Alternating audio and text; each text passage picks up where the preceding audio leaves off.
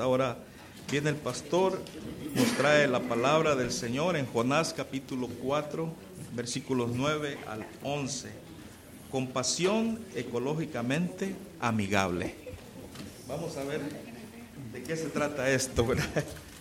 Ecológicamente amigable.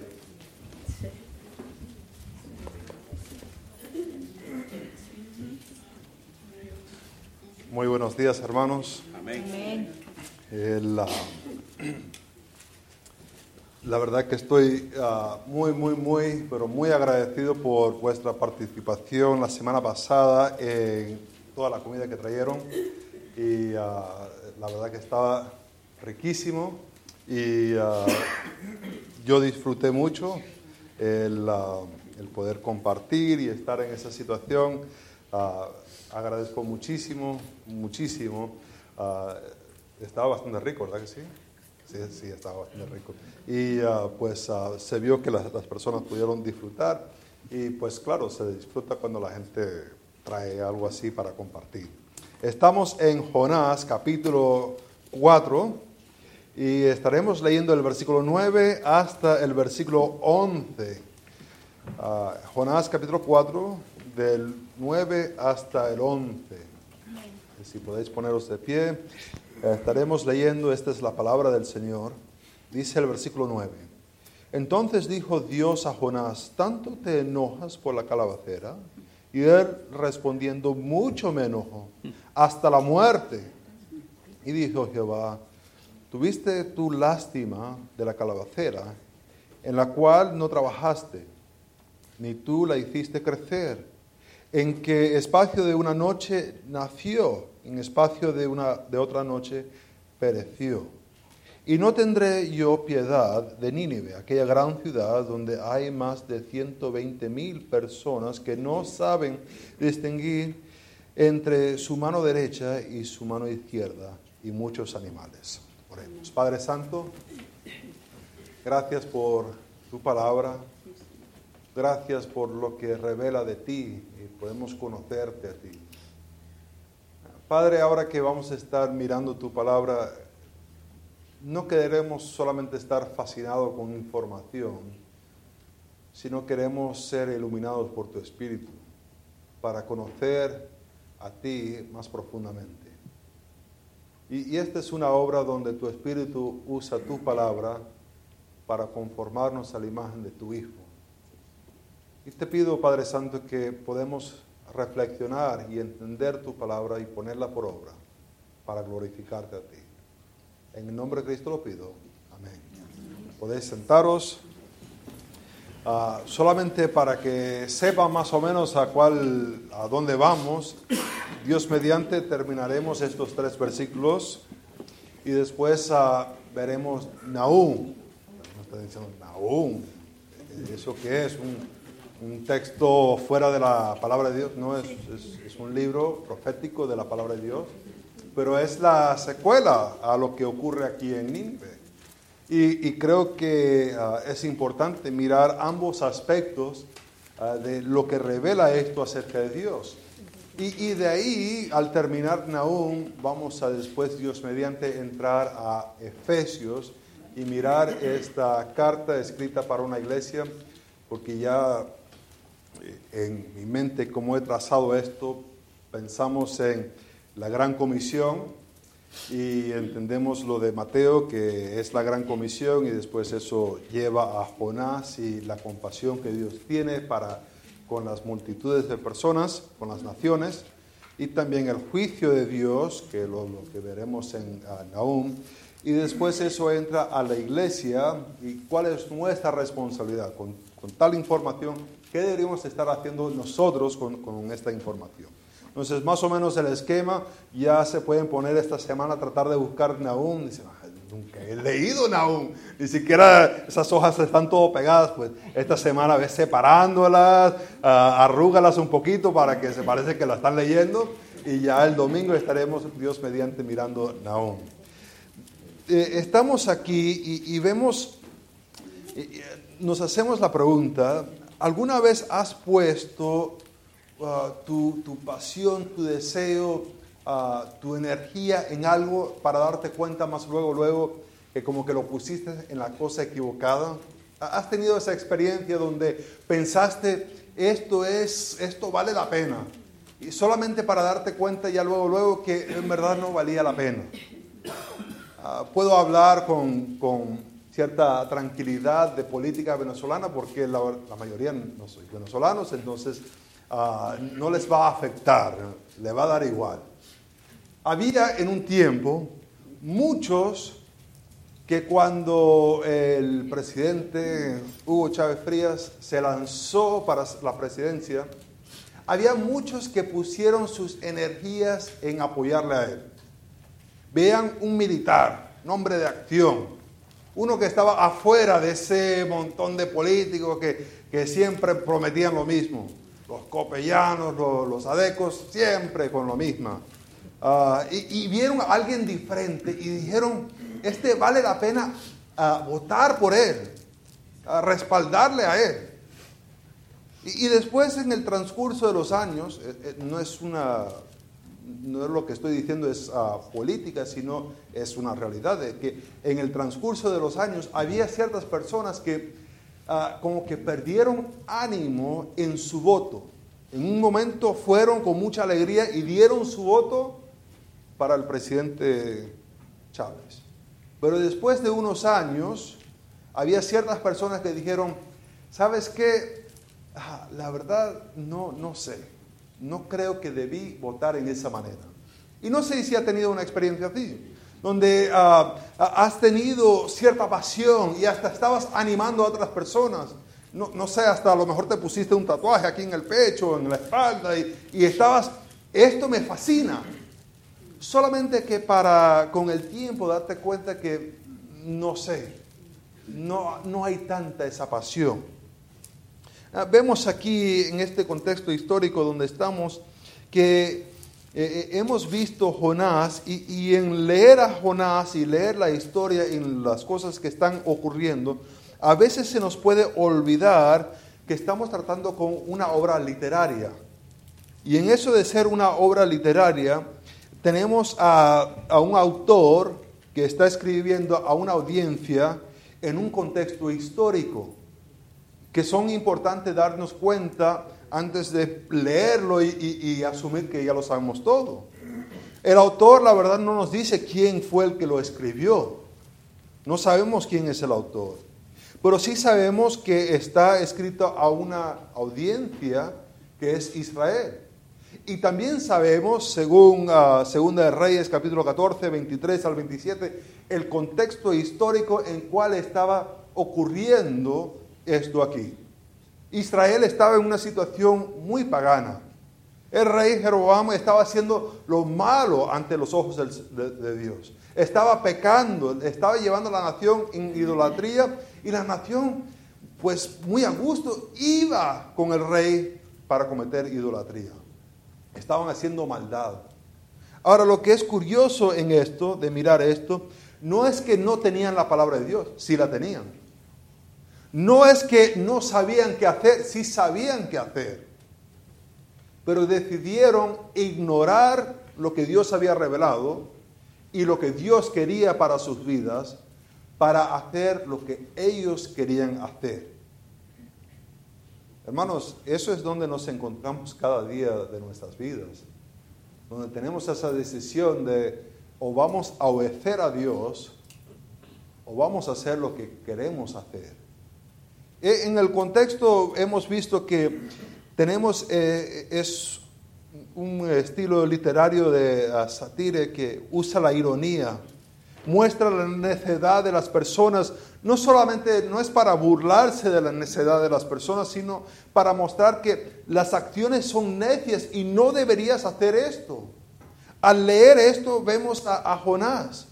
Y, y, la verdad que es el profeta de Dios el que debe estar proclamando para Dios, pero en vez de estar proclamando para Dios es rebelde en contra de Dios, huye de Dios.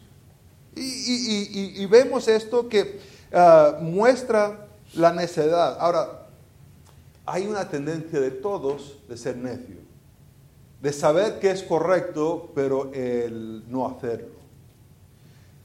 Al necio se le muestra la verdad y el necio puede ser corregido, puede tener información y puede cambiar. Y hay algunos que leen esto y, leyeron en su tiempo histórico y vieron la actitud de Jonás, vieron la actitud de Dios, vieron el arrepentimiento de una ciudad pagana y dijeron, prefiero ser como Nínive y arrepentirme. Mientras que otros lo leyeron y dijeron, no, prefiero seguir siendo necio. Ahora, vemos, vamos a ir a, a Proverbios capítulo 1, versículo 22. Proverbios capítulo 1, versículo 22. Dice, ¿hasta cuándo, os simples, amaréis la simpleza? Y los burladores desearán el burlar, y los insensatos aborrecerán la ciencia.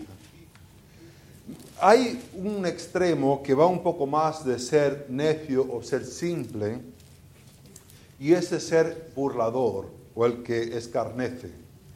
E, esto es la persona que recibe conocimiento, recibe sabiduría y aún con esa información decide yo lo voy a hacer de mi manera. Me da igual que este es el camino de la sabiduría, yo voy por este camino.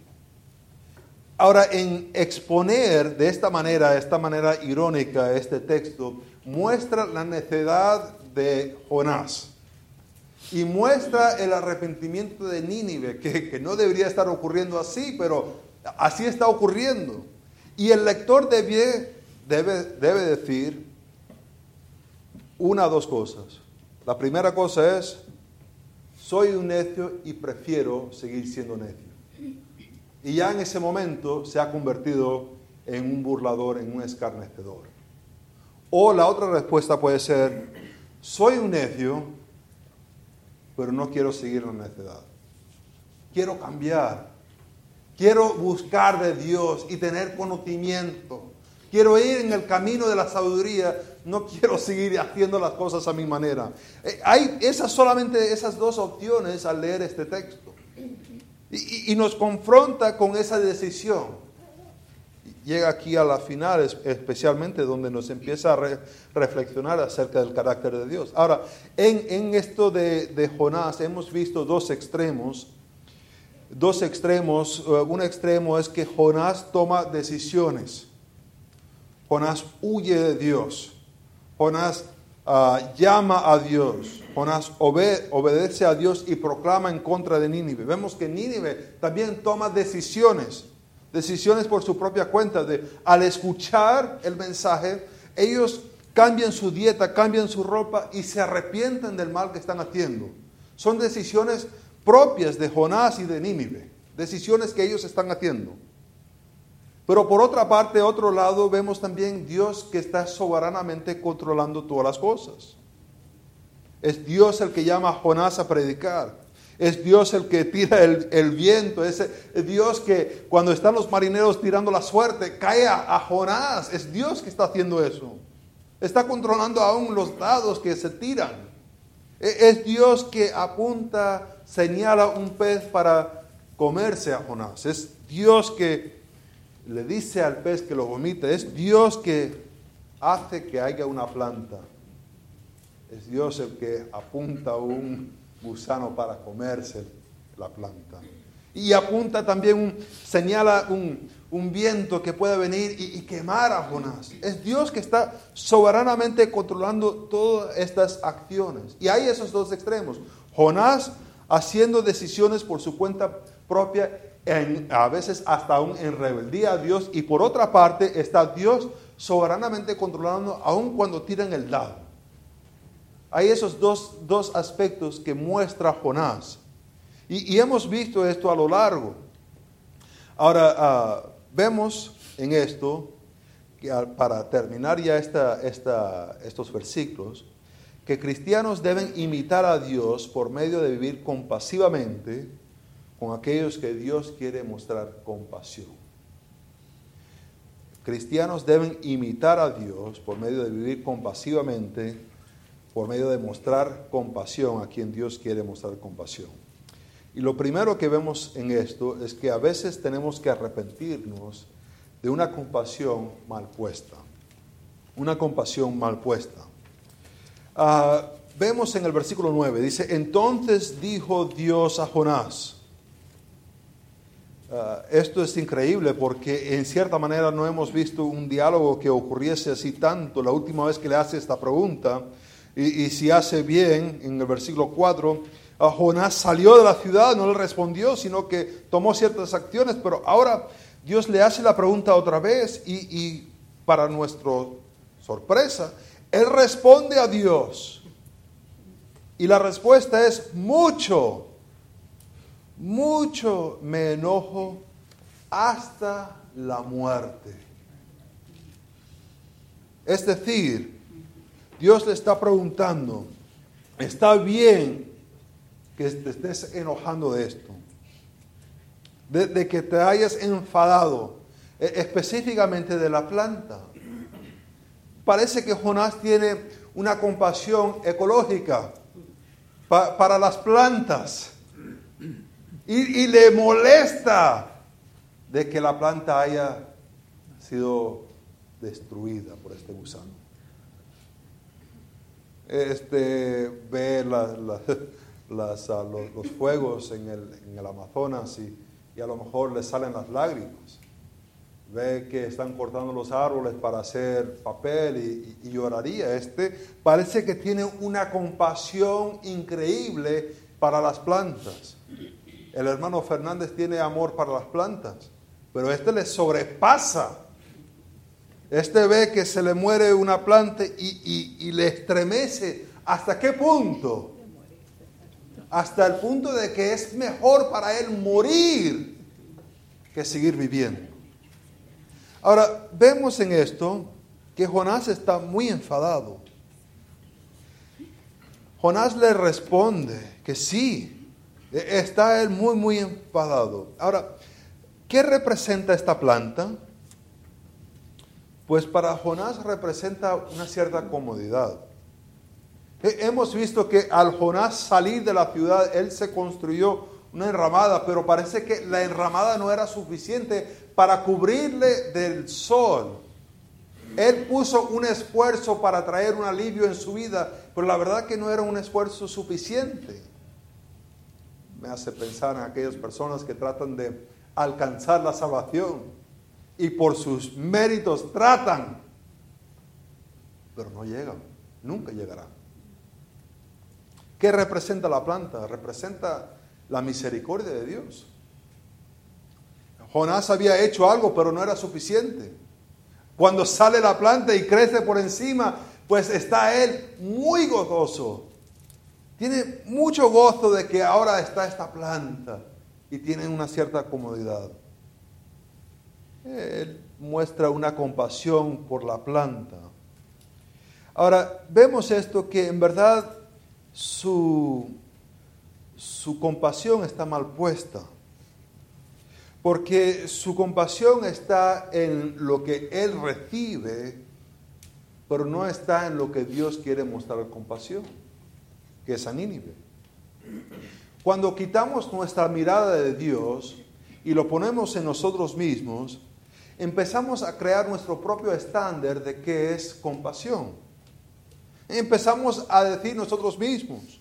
Y, vemos personas que, salen y, construyen pozos para, para aldeas que no tienen agua y están mostrando compasión. No estoy diciendo que está mal crear un pozo para que una aldea tenga agua, no estoy diciendo, pero piensan que están mostrando la compasión de Dios por ir y, y cavar un pozo. O, dicen, pues, voy a mostrar compasión de Dios porque voy a repartir ah, artículos escolares. No digo que no está bien, digo, está fenomenal que quieres repartir artículos escolares a, los niños. Pero es en esa manera que Dios muestra compasión. No, porque el problema más grande de la persona no es la falta de artículos escolares. El problema más grande de la persona no es el falta de agua que, puede llegar hasta su casa. Ese no es el problema más grande. El problema más grande es que han ofendido a un Dios santo. Mostrar compasión que no ataca el corazón de la persona no es compasión. E, es de aliviarle para que siga viviendo en esta vida lejos de Dios. No es para prepararle para el, el próximo paso que es la muerte. Su compasión está mal puesta. Ahora, algunos a lo mejor les choca lo que estoy diciendo.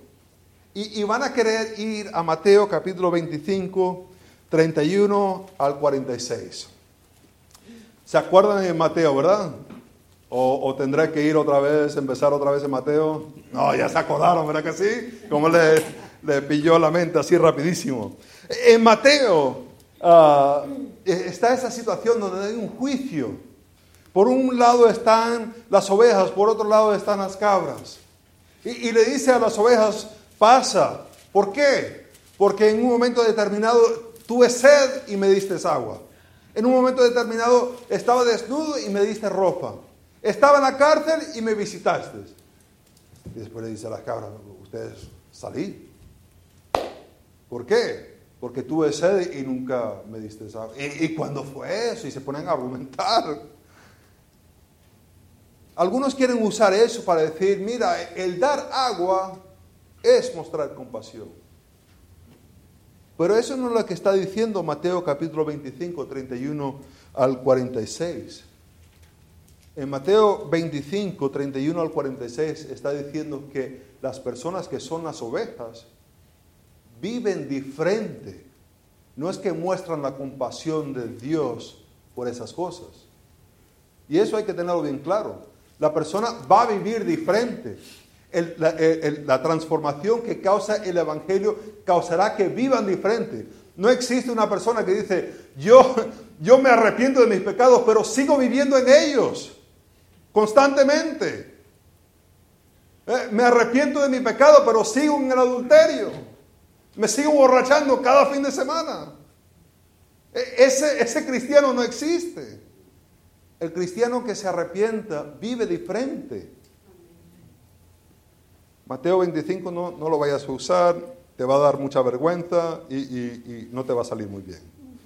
Aquí vemos que el mostrar compasión es que la persona tiene un problema y su problema es en contra de un Dios santo que han ofendido. Y compasión se muestra por exponer a la persona a la ofensa que han hecho. Ahora, eso nos, suena como un poco feo, como, madre mía, ¿cómo le voy a decir a alguien a eso? Si las personas son, somos todos buenos, ¿verdad que sí? Todos somos buenos. No, el problema es que han ofendido a un Dios santo. Y mostrar compasión es mostrar de donde han errado. Esta planta representa una bendición de parte de Dios, pero a Él le importa más la planta que las personas que serán castigados de parte de Dios. Está mal puesto tiene una compasión ah, ecológica, pero no debería tener una compasión ecológica. ¿Merece Jonás esta planta? Para nada. No, no hemos visto que se ha arrepentido. No hemos visto donde él ha clamado a Dios en arrepentimiento. Dios en su misericordia le ha dado. Pero el mero hecho de que le ha dado una bendición no significa que le tiene que mantener dándole eso. Dios es soberano, Él puede dar una bendición y quitarla cuando Él quiere. No está diciendo que a juro tiene que seguir dándoselo, excepto en los casos donde Él ha prometido que lo va a seguir haciendo. Por ejemplo, cuando promete a la persona que el que cree en el Hijo tiene vida eterna, es una promesa ah, completamente depende de Él. El violar esa promesa es violar su propio carácter. Por tanto, Él no puede violar su propio carácter, por tanto, Él cumple su promesa aunque fallamos millones de veces en lo largo de nuestra vida cristiana. Pero donde Dios no se compromete, Él no tiene que seguir dando esta, esta misericordia.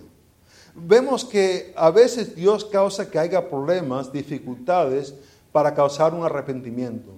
En, en 2 Corintios, 2 Corintios capítulo 7, Ah, vamos allá un momentico, 2 eh, Corintios, capítulo 7. Pablo le está escribiendo a esta iglesia esta iglesia que ha ido por ah, alguna dificultad, han tenido unos, unos pecados en, su vida y, y, se han arrepentido, dice versículo 9 de 2 Corintios capítulo 7, 9, ahora me gozo, no porque hayas sido contristado, sino porque fuisteis contristados para arrepentimiento, porque habéis sido contristados según Dios, para que ninguna pérdida ah, padecéis por nuestra parte.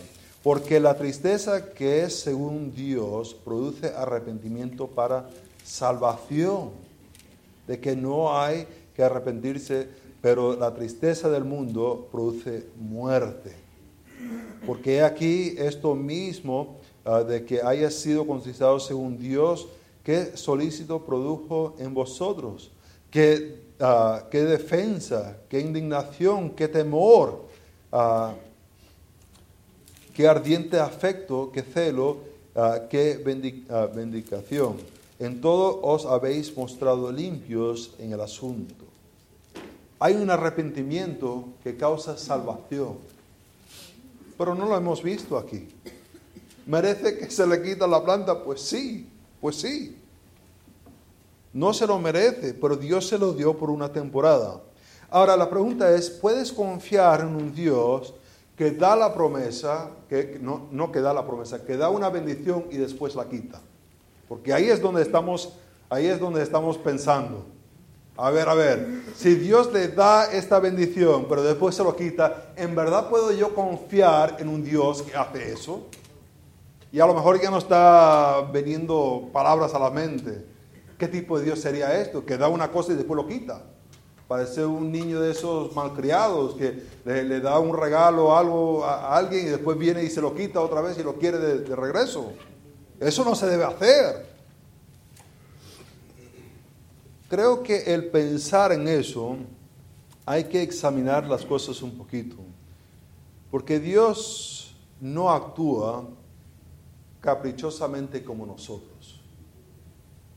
Dios no actúa así, sino que Dios actúa soberanamente según su perfección. Ah, ¿Te acuerdas de esa situación donde estaba Job? Dios lo había bendecido con familia, con animales, con casas, con, con, verduras. Ah, tenía toda una finca el hombre. Y en un buen día todo se le fue. Todo, todo. ¿Y qué quiere Job? Job piensa que está justificado delante de Dios. Y quiere, quiere un mediador que puede argumentar con Dios para mostrarle a Dios que ha hecho, Dios ha hecho incorrectamente. ¿Se acuerdan? Lee el libro de Job y ve la actitud que tiene. No pecó, pero sí se enalteció bastante. Job 38, vamos allá un momentico. Job 38 es donde Dios por fin le da la respuesta a, a Job. Versículo 1. Entonces respondió Jehová a Job desde un torbellino y dijo, ¿quién es este que oscurece el consejo con palabras sin sabiduría? Ahora ciñe como varón tus lomos y ah, yo te preguntaré, y tú me contestarás, ¿dónde estabas tú cuando yo fundé la tierra? Házmelo saber. Si tienes inteligencia, ¿quién ordenó sus medidas? Si lo sabes. ¿O quién extendió sobre ella el cordel? ¿Sobre qué está fundada sus bases? ¿O quién puso su piedra angular? Cuando el alba, ah, cuando alababa todas las estrellas del alba y se regocijaron todos los hijos de Dios. ¿Y qué respuesta tuvo Job? Se quedó calladito. ¿Por qué? Porque Él no es Dios. Dios a veces da una bendición y a veces la quita. ¿Por qué lo hace? Y merece la pena confiar en Él. Sí merece, porque Dios es soberano. Y Él sabe exactamente lo que está haciendo. Uno no lo sabe, pero Él sí lo sabe. Dios es soberano y Él está controlando todo. Ahora, hay que arrepentirnos de nuestra ah, compasión mal puesta, pero también deberemos vivir compasivamente para los que Dios vive compasivamente. Y esto lo vemos en Jonás capítulo 4, 10 al 11. Dice, y Jehová dijo, tuviste tu lástima. Esta palabra lástima tiene la idea de, compasión, de, sentir ah, piedad sobre la calabacera.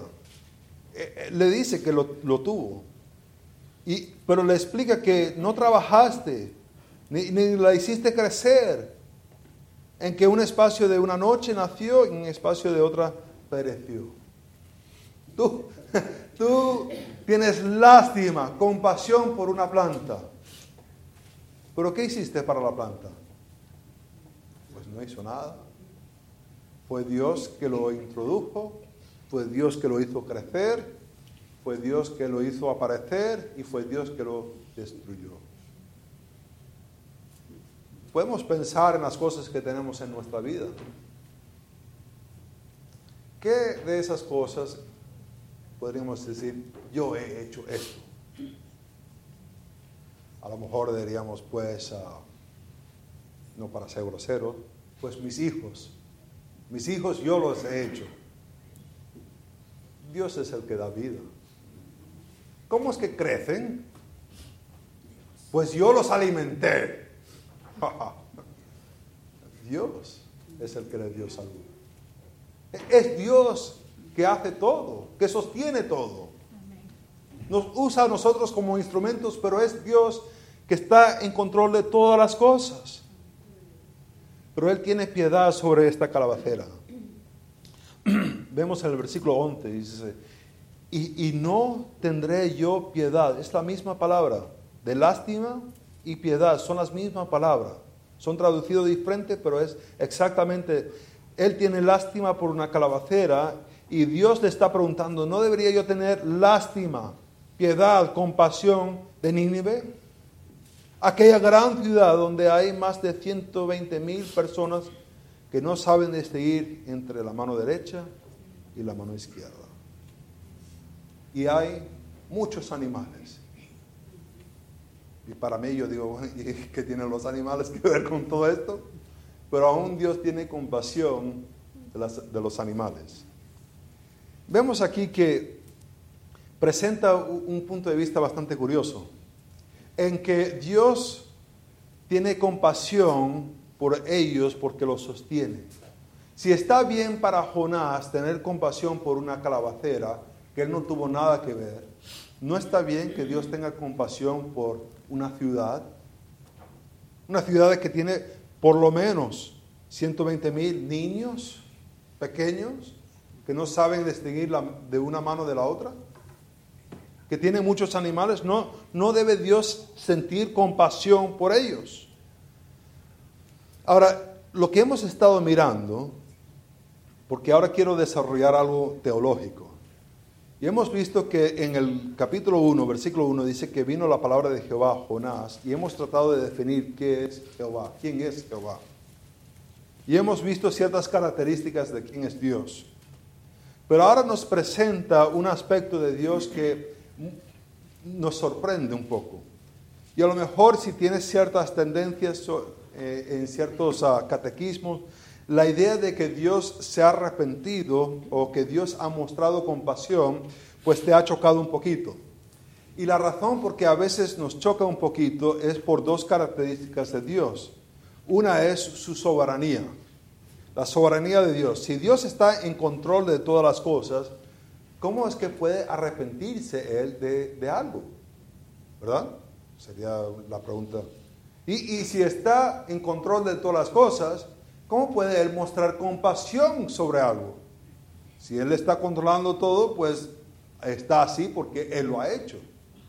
La otra cosa, el otro característica de Dios es su omnisciencia. Si Dios conoce todo perfectamente, ¿cómo es que se puede arrepentir? ¿No, sabía Él que eso iba a ocurrir? Entonces, ¿para qué arrepentirse?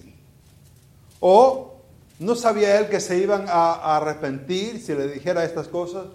¿Cómo mostrarle compasión si ya sabía que esto es lo que iba a ocurrir? Y esto ha tratado, teólogos han tratado de, luchar con esto en diferentes maneras. Ah, el arrepentimiento solamente expresa que Dios es, ah, está lamentando una situación, pero no, no indica ah, un cambio de parte de Él. Algunos lo, lo explican de esa manera. Que, que está lamentando algo o está feliz por algo, pero no es que nada cambia. Todo Él lo ha puesto en marcha y así sigue. Entonces no hay ningún cambio de parte de Dios. Algunos lo explican de esa manera. Otros explican que ah, Dios se arrepiente y tiene compasión. Ah, no ha cambiado su, su mente, pero cambia sus acciones. Algunos lo dicen así. Es decir, Dios ya tiene determinado todo y que las personas Ah, se arrepienten o que las personas uh, confiesen su pecado, cambia sus acciones para con ellos, pero aún su plan sigue igual. En su mente todo sigue igual, a veces él cambia sus acciones para seguir haciendo su plan.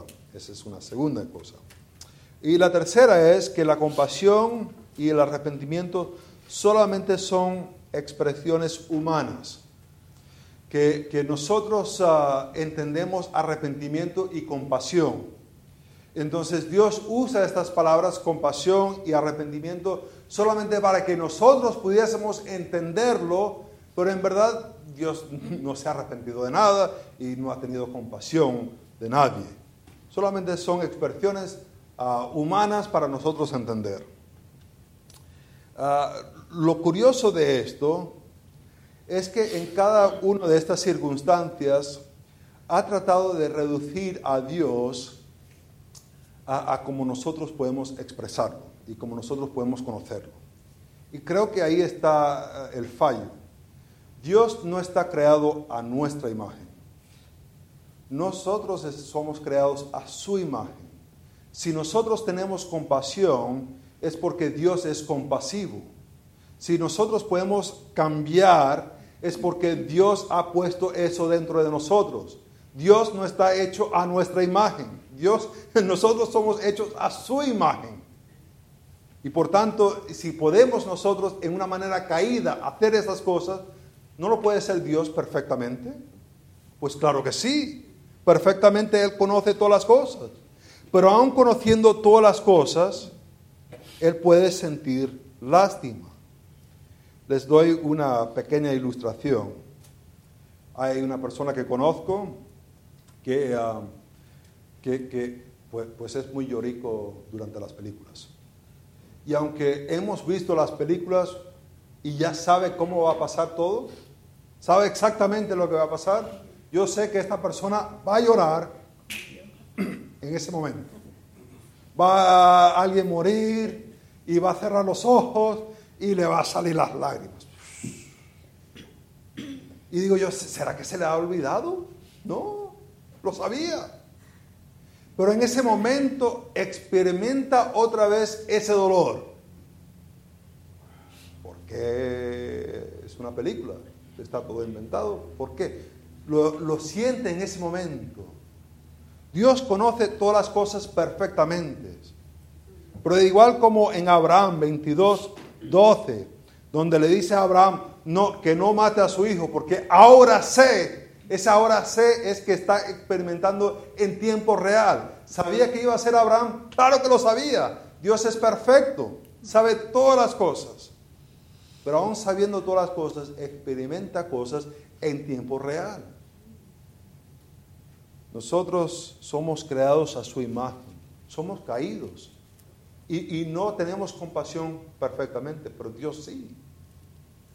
Dios nos muestra cómo es ser compasivos. Ahora, ¿quién, ¿para quién está siendo Dios compasivo? Con aquellas personas que son perdidos, que van a recibir su juicio si no se arrepientan. ¿Y qué hace Dios? Dios muestra su compasión por, ¿por qué manera? Pues alquila un avión y pone uno de esos mensajes atrás y lo pone a volar por encima de Nínive, ¿verdad? Arrepiéntate, ¿no? Está el letrero ahí grandísimo. No, ¿qué hace Dios cuando quiere mostrar compasión a Nínive? Él envía un predicador que le va a anunciar. ¿Qué hace Jesús antes de, de ascender al cielo. Muestra su compasión por medio de qué? De dar la comisión de hacer discípulos. ¿A quién? Pues a nosotros mismos, qué tierno. A las naciones. ¿Cómo muestra Dios su compasión? De enviar predicadores. Pablo habla de esto en, Romanos. Cuando ellos son los pies de aquellos que anuncian paz. Dios cuando quiere mostrar compasión nos envía a nosotros a declarárselo a las naciones. Dios es compasivo. Somos compasivos pero caídos. Pero deberíamos imitar a un Dios perfecto que compasivamente, perfectamente tiene compasión por las personas. Oremos. Padre Santo, gracias por tu palabra. Te pido que podamos imitarte a ti. Que podemos mostrar tu compasión aquí en Spring, en Texas. Padre, en el mundo. Padre, envíanos a, a, ser discípulos a las naciones. Hay muchos pueblos que no te adoran a ti porque no han escuchado el Evangelio. Envíanos, Padre Santo, a mostrar tu compasión. En el nombre de Cristo lo pido. Amén.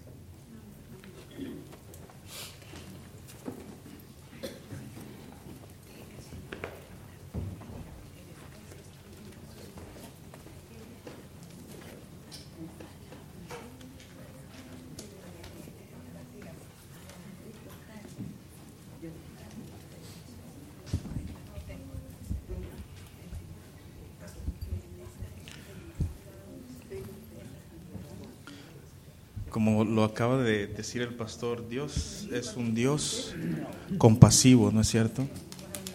Y hablaba de la comisión también que Él nos ha dejado y nosotros mostramos compasión al mundo, ¿verdad? Cuando compartimos, a, cuando les compartimos a Cristo, ¿verdad? También nosotros somos enviados, así como Jonás fue enviado, nosotros también somos enviados a mostrar esa compasión. Eh, Quería hacer antes de continuar una corrección. Está aquí el hijo de Miguel. Yo pensé que era Anthony cuando lo vi. Traen el mismo corte de pelo, pero él es Benítez. Y no es justo que lo dejemos ir sin cantarle feliz, feliz cumpleaños, ¿no es cierto? Vamos a hacer lo que pase acá entonces enfrente y cantar nuevamente feliz, feliz cumpleaños. Eh, dice, ahora no quiero pasar. Vente Miguel.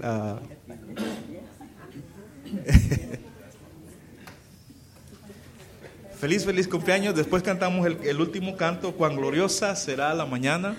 Y el hermano, nos va a despedir el hermano Edgar Sorto. Y ah, ahí le pedimos al hermano Edgar que incluya la gratitud por el cumpleaños de, de Miguel Jr. Ah, cantemos feliz, feliz cumpleaños. Feliz, feliz cumpleaños, deseamos para ti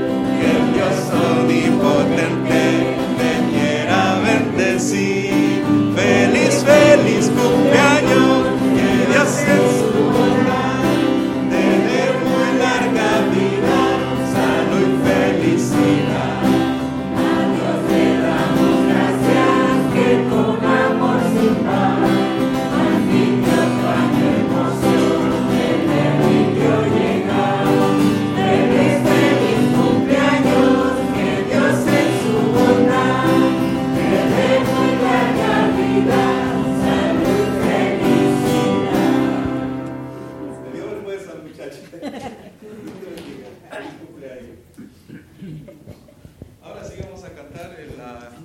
gloriosa será la mañana. Puestos de pie.